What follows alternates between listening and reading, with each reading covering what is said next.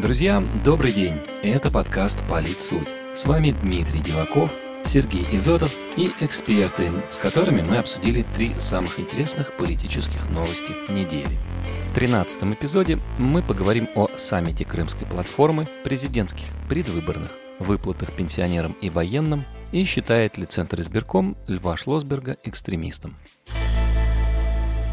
Крымская мечта Украины. Поможет ли новый саммит Владимиру Зеленскому вернуть полуостров? Новость первая. Президент Украины Владимир Зеленский все еще не теряет надежды осуществить свою голубую мечту. Нет, речь не о скидках на газ. В прошлый понедельник, 23 августа, в Киеве прошел учредительный саммит Крымской платформы, международной площадки для возвращения полуострова в состав Украины. В его работе приняли участие 40 стран. В итоговой резолюции они договорились и впредь не признавать Крым российским. Владимир Зеленский пообещал, что декларацию саммита, помимо участников Крымской платформы, смогут подписать и другие страны, и в ней всегда будет строка для подписи представителя РФ. Правда, в самой России на это смотрят с большим сомнением, а Кремль уже оценил это мероприятие как чрезвычайно недружественное. Министр иностранных дел России Сергей Лавров был, как всегда, лаконичен.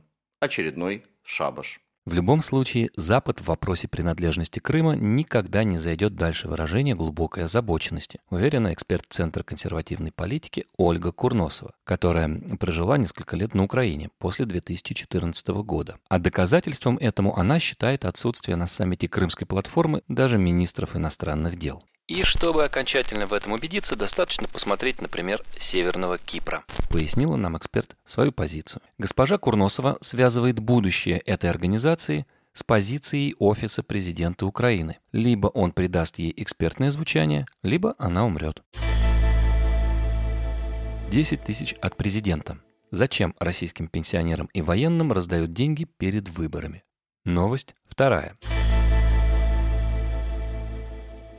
Избирательная кампания в Госдуму набирает обороты. Пока оппозиционные парламентские партии обещают снизить пенсионный возраст или установить ответственность за неисполнение предвыборных обещаний, Единая Россия подключила к предвыборной гонке свое самое главное оружие – президента России Владимира Путина. Президент, в свою очередь, пообещал выплатить единовременно всем российским пенсионерам по 10 тысяч рублей, а военнослужащим по 15 тысяч. Минфине уже подсчитали, что такая щедрость от главы государства обойдется бюджету в 500 миллиардов рублей. По данным Министерства труда и социальной защиты России, единовременную выплату получат порядка 43 миллионов пенсионеров.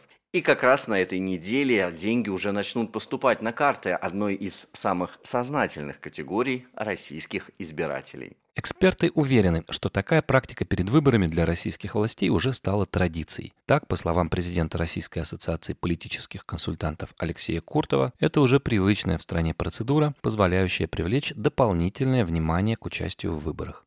Если «Единая Россия» сможет внятно и аргументированно доказать, что в этих выплатах есть за что их выделить из ряда других партий, то получит некий электоральный бонус. Президент дал хороший пас, теперь дело за его партией, отметил в беседе с нами эксперт.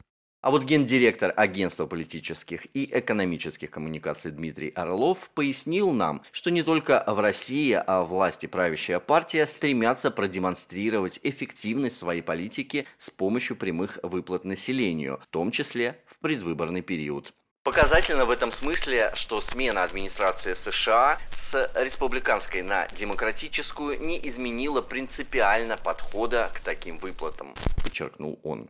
Что касается России, то, по мнению эксперта, выплаты пенсионерам и военным – часть нового социального курса, заявленного президентом. Господин Орлов полагает, что они позитивно повлияют на рейтинг президента и «Единой России». В списках не значится.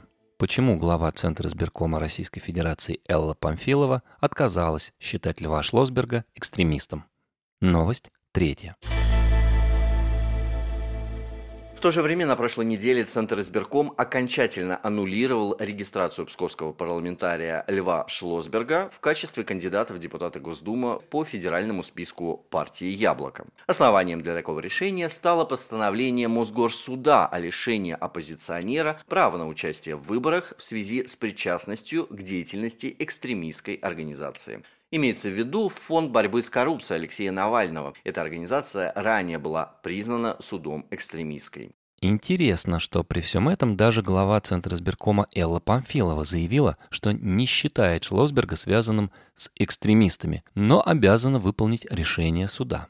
Позволю себе высказать свою личную позицию. Зная Льва Марковича как политика с очень развитым правовым сознанием, как убежденного противника так называемого умного голосования и жесткого принципиального политического оппонента Навального и его сторонников, никак не могу считать, что он каким-то образом имеет отношение к экстремизму. Я не могла об этом не сказать. Приводятся слова госпожи Памфиловой в официальном телеграм-канале ЦИК РФ. По мнению руководителя политической экспертной группы Константина Калачева, снятие Шлосберга в округе, где он с большой вероятностью не избрался бы, может быть только в росте количества протестных голосов за кандидата от КПРФ, что создает дополнительные риски для административного кандидата. Да и для Яблока эта потеря носит характер дополнительной рекламы как оппозиционной партии, неугодной властям. Обожглись на молоке, дуют на воду. Не участвуя в кампании, Шлосберг может стать большей проблемой, чем участвуя в ней. История отказа ему в пассивном избирательном праве может стать дополнительным фактором в мобилизации тех, кто допускает возможность голосовать за яблоко, отметил в беседе с нами эксперт. И это все новости. С вами, как обычно, Сергей Изотов и Дмитрий Диваков. До встречи в следующий понедельник.